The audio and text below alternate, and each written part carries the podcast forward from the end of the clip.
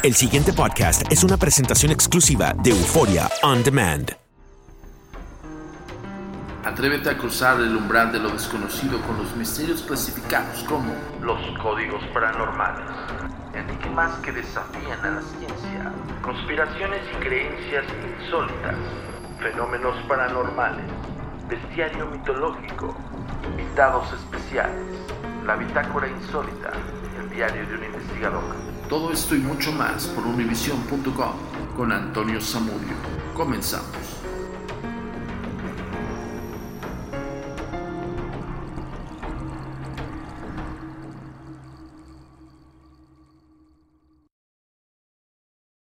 La comunicación es muy importante para nosotros. Síguenos en nuestras redes sociales. Facebook, arroba a. Twitter, arroba agentes de negro. Instagram, arroba insólito. Nuestro sitio oficial, www.agentesdenegro.com.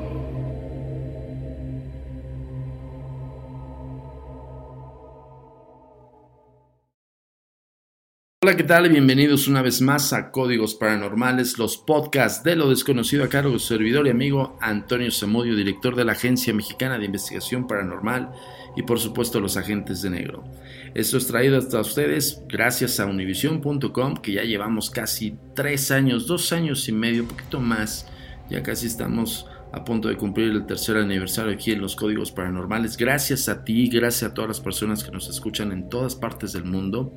Eh, nos hemos recibido muchísimas felicitaciones y por supuesto hay muchísima gente que ya es fanática de los códigos paranormales y muchos nos han pedido que los metamos en video. La verdad es que es sumamente tedioso y un poquito complicado porque es mucha la información y pues bueno, como siempre queremos arrojar eh, totalmente contenido original, pues es difícil ilustrar así con, imágenes como tal. Eh, lo hacemos en los artículos especiales que también subimos en univision.com, por supuesto con ilustraciones de Gibran Aquino y de este y con la musicalización nada más y nada menos que de nuestro queridísimo eh, Frederick Muher, creo que sí lo pronuncié bien.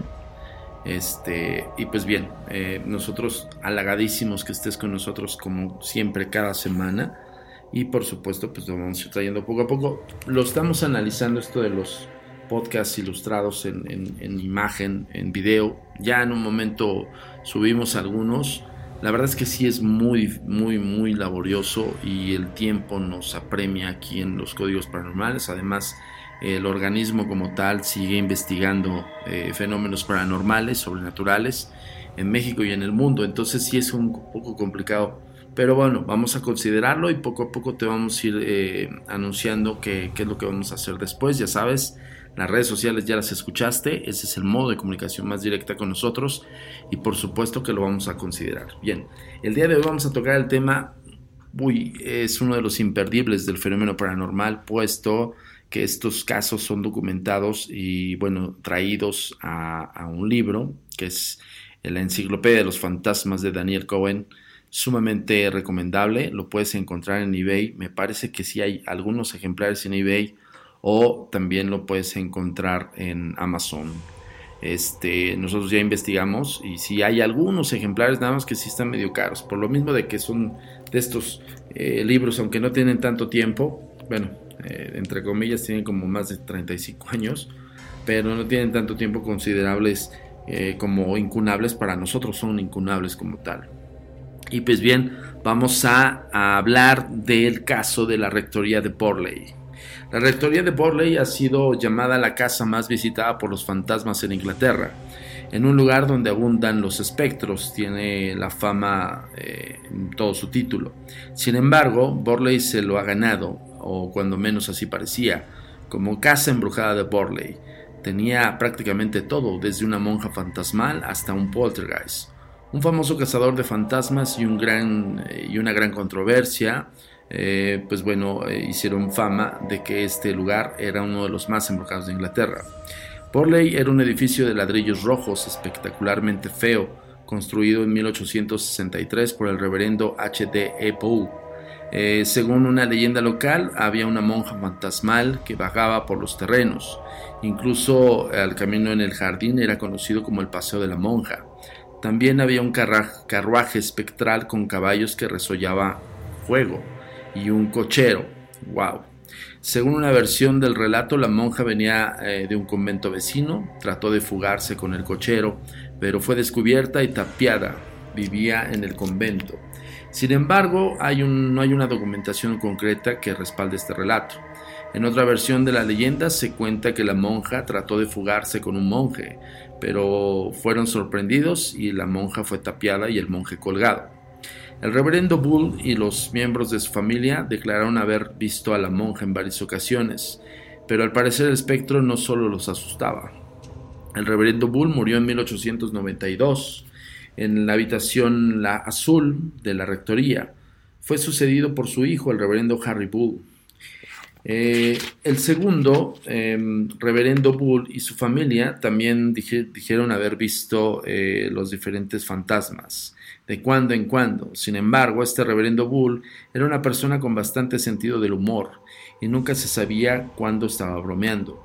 Una vez advirtió que si no estaba de acuerdo con su sucesor, haría patente su desagrado desde el más allá de la tumba, de una manera inconfundible, como tirar bolas de naftalina. Eso, bolas de naftalina. Entonces sabrán que soy yo. El reverendo Harry Bull falleció en 1927, también en la habitación azul, que entonces se conocía como la habitación embrujada de la rectoría. Después de su muerte se recibieron informes de bolas de naftalina que se veían volar en la desierta rectoría. Pero el reverendo Bull dio a conocer su presencia en una forma todavía más inconfundible, su fantasma. Vestido con el viejo saco gris con el que murió, también fue visto en la rectoría de tiempo en tiempo. Eh, los terceros habitantes de Borley eh, fueron el reverendo Eric Smith y su esposa, y ellos no parecían tener la tolerancia a la familia Bull por los sucesos extraterrenos. Las apariciones no eran tan molestas como lo que parecía en una actividad poltergeist. Campanas que sonaban misteriosamente, piedrecillas arrojadas contra las ventanas, pasos fantasmales en el pasillo que rompían el silencio de la noche, el matrimonio Smith notificó los fenómenos a un periódico local y el periódico se puso en contacto con Harry Price, el principal cazafantasmas de Inglaterra. Price se alojó en la rectoría durante tres días en 1929 y al parecer presenció algunos de los fenómenos. Vio a la monja en el jardín y efectuó una sesión espiritista en la que dijo eh, haber contactado con el espíritu del reverendo Harry Bull. Sin embargo, Harry Price no podía eh, librar a Borley de sus disturbios y a los pocos meses los esposos Smith se fueron. La razón que dieron fue tal eh, una falta de diversiones. En octubre de 1930 se cambiaron a la rectoría el reverendo L.A. Foister, pariente de la familia Bull, y su esposa Marianne.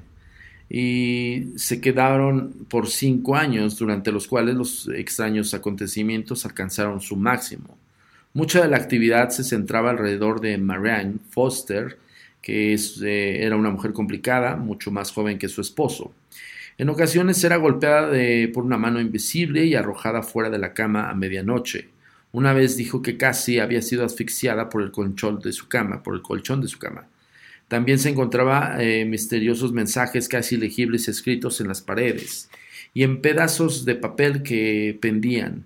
Eh, que pedían, perdón, luz, misa y oraciones. El reverendo Foister eh, llevó, llevaba un diario de todos los acontecimientos que presenció en Borley y también invitó a algunos investigadores psíquicos, incluyendo a Harry Price. Eh, muchos de los investigadores se quedaron impresionados de lo que vieron y escucharon. La rectoría de Borley estaba adquiriendo reputación. Price parecía sospechar que la causa de muchas de las alteraciones de Marianne Foster eh, notó que la mayoría de los fenómenos ocurrían cuando ella no estaba y le sucedían cuando estaba sola. No se sabe si ella provocaba los fenómenos inconscientemente o por trucos. Esto es eh, muy clave dentro de los fenómenos paranormales porque mucha gente, cuando hay un testigo presencial de un hecho paranormal, por lo regular, pues bueno, evidentemente eh, se focaliza en un solo individuo eh, muchas veces los investigadores creemos que son provocados por esos individuos. Ahora, no quiere decir que ellos hagan fraude, sino más bien ellos son el canal o el vínculo que tiene eh, ciertas entidades espirituales con ellos. Entonces, eh, digo, quise parar aquí en este punto por lo mismo de que muchas veces se piensa que son provocados por las mismas personas, ¿no? quien los vive.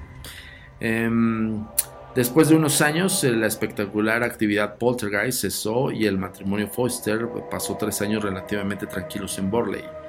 La, pareja dejó la rectoría en 1935. Foster murió unos 10 años después y Marianne, Marianne perdón, quien, seguía, quien según Peter Underwood, experto en fantasmas, llevaba una vida extraña e infeliz. Ahora vive en Canadá, donde bajo presión ha contado conflictivos relatos sobre su vida en la rectoría de Borley, las personas que ahí conoció y su vida posterior.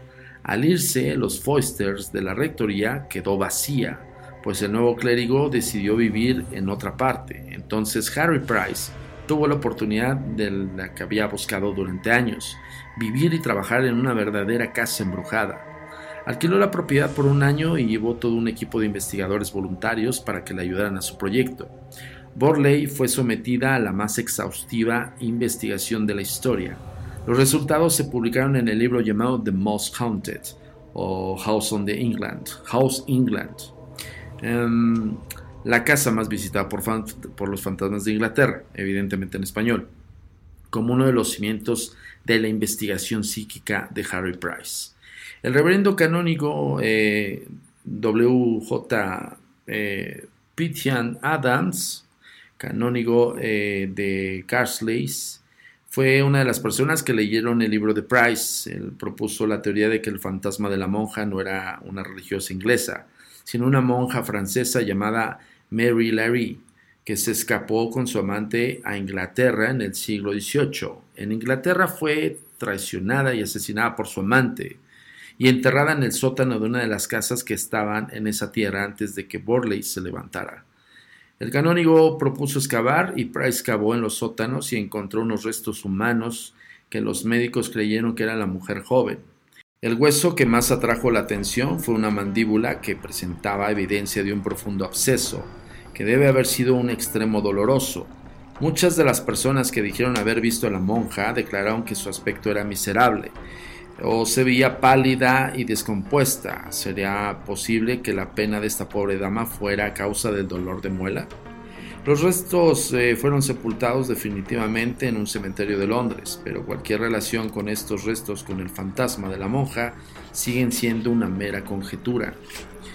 Sin embargo, aún no se describía la última palabra sobre Borley. Durante muchos años, Harry Price tuvo detractores, incluso en el círculo de la investigación psíquica, y pronto comenzaron a destrozar su caso más famoso. Price murió en 1948 y poco después de su muerte, un reportero del periódico Daily Mail describió cómo había encontrado a Price produciendo un fenómeno de Borley durante su investigación en 1929. Esto hizo que la señora Smith, esposa del ex rector, escribiera al periódico para decir que ellos no pensaban que la rectoría de Borley fuera visitada por otra cosa peor que ratas principalmente. Todo esto podría calificarse de comentarios escépticos. El golpe que dañó a la reputación de Harry Price y a los fantasmas de Porley fue asentado por tres investigadores psíquicos colegas de Price, E.J. Dingwell y K.M. Godney y Trevor Hall en el libro The Haunting of Borley Directory, Los fantasmas de la rectoría de Borley, publicado en 1955. Ellos relatan cómo revisaron todas las notas originales de Price y las compararon con la recopilación final que él publicó de su libro. De hecho, poco pasó fuera de lo común mientras Price y sus asociados estuvieron en Borley. Incluso estos leves efectos, ruidos extraños similares y, podrían ser con facilidad atribuidos a causas naturales. Price solo estaba exagerando algunos hechos y disimulando o omitido por completo otros para hacer que su relato causara más sensación. Retrocediendo aún más, los tres autores dijeron que casi toda la actividad poltergeist podría atribuirse a Marianne Foster, quien odiaba la vida de Borley y se quería ir concluyeron que la monja y otras apariciones eran leyendas y tradiciones orales. Price tenía defensores y otras personas decían que era injusto atacar a Price porque él ya no podía defenderse, pero las evidencias presentadas por Dingwale, Goldlade y Hall eran tan convincentes que despedazaron la reputación de Price como cazafantasmas y dañaron seriamente la fama de la rectoría de Borley, la casa más visitada por los fantasmas de Inglaterra. En ese tiempo, Borley tampoco eh, estaba para defenderse. La vieja y fea rectoría se convirtió en cenizas en 1939, llevándose consigo sus secretos, si es que los tenía, Incluso una casa embrujada muerta puede ser capaz de descansar en paz. Fíjense, qué, buena pregunta. Poco después de que Borley se quemó, el doctor A.J.B. Roberts, eh, Robertson perdón, organizó un grupo que continuó efectuando experimentos e investigaciones en el área de Borley durante muchos años. Su informe eh, registra varias variaciones de temperatura poco usuales, ruidos inexplicables, olores extraños, luces de origen desconocido, nada sensacional, pero suficientemente, eh, pues bueno, extraño para mantener viva esta pequeña, este, este relato, ¿no? Aún en la actualidad, aunque Borley ya no existe, acuden en el área visitantes interesados en los fantasmas con la esperanza de ver al espectro de la monja o lo que es lo mismo, entrar en contacto con lo sobrenatural. Y dicho esto, eh, quiero recordarles que tenemos los códigos paranormales cada semana y por supuesto con este eh, podcast de la Rectoría de Borley, que es uno de los imperdibles, uno de los casos más documentados del fenómeno paranormal, evidentemente por uno de los eh, investigadores reconocidos y controversiales Harry Price. Eh, quiero comentarles que estamos en operación del Tour Insólito, este evento que nosotros hemos creado como organismo de investigación precisamente para que ustedes vivan el fenómeno. La gran diferencia, nosotros hemos hecho investigaciones cuando las hacemos, pues no invitamos al público, evidentemente es un trabajo del organismo, pero para eso creamos el Tour Insólito, para que la gente viva un, un una investigación como tal, pero sobre todo tenga su discernimiento, tenga su punto de vista si pasó o no pasó, si hay evidencia contundente del fenómeno paranormal o no la hay, y todo ese tipo de cosas. La gran diferencia, y esto quiero comentarlo porque pues bueno, me llamó mucho la atención eh, en, el relato de la rectoría de Porley, pues como algunos casos son sumamente famosísimos, pero son también eh, súper controversiales por lo mismo de que tienen muchas aristas, ¿no? Y, sobre todo cuando hay gente implicada externa, ¿no? Una es la perspectiva de uno como investigador y otra cosa muy distinta es el testigo. Por eso se convocan, este, eh, pues bueno, invitaciones a expertos y demás, precisamente para tener este libre criterio, ¿no? Pero en aquel entonces estamos hablando de 1900, 1800, finales de 1800, luego principios de 1900 y en el transcurso de ese siglo, pues evidentemente había muchísima, eh, muchísimo interés en torno al espiritismo y por ende a quien pudiera aseverar la existencia del más allá, ¿no? Este era muy controversial y evidentemente también muy mediático. Por eso mismo, nosotros siempre les decimos a los participantes del Tour Insólito, vívelo tú y tú dinos tu punto de vista, dinos tu opinión es real o no es real. Acuérdense que Tour Insólito es una experiencia para contar, no una experiencia para olvidar. Y pues bueno, con esto nos despedimos el día de hoy eh, aquí en Códigos Paranormales, los podcasts de lo desconocido. Ya sabes, cada semana por univision.com y por Fori On Demand. Y también no te pierdas los artículos especiales que tenemos para ti, ilustrados por Gibran Aquino y musicalizados también por, por Frederick Mueller. Y pues bueno, ondas, historias más y casos más. En los próximos podcasts es probable que estrenemos algunas psicofonías que queremos que escuches y que nos ayudes a discernir si son eh, fidedignas o no. De repente la gente nos envía sus materiales y siempre queremos eh, pues tratar de de analizarlos lo más objetivamente posible, ¿no? Entonces, también les pedimos la segunda opinión a todos ustedes que nos están escuchando cada semana y por supuesto los que siguen en las redes sociales. Ya sabes, si no nos ubicas, nos sigues como. La comunicación es muy importante para nosotros. Síguenos en nuestras redes sociales. Facebook, arroba a paranormal. Twitter, arroba agentes de negro. Instagram, arroba insólito. Nuestro sitio oficial www.agentesdenegro.com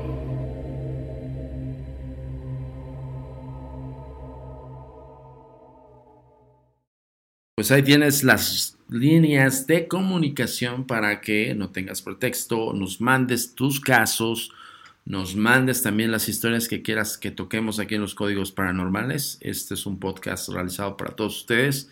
Eh, y por favor, ya sabes, tienes que escucharlo detenidamente. Si puedes escucharlo con tus audífonos, mejor. Si no, en donde estés, en tu computador o en tu dispositivo, escúchalo con atención. Aprende acerca de lo que nosotros estamos ofertando y por supuesto descárgalo y compártelo. Eso es sumamente muy importante compartirlo para que lleguemos a más personas. Afortunadamente hemos tenido eh, gran convocatoria y pues bueno, queremos seguir fomentando esta eh, divulgación del misterio de una forma objetiva. Yo soy Antonio Zamudio, director de la Agencia Mexicana de Investigación Paranormal y los Agentes de Negro. Los veo en otra emisión más de los Códigos Paranormales, los podcasts de lo desconocido.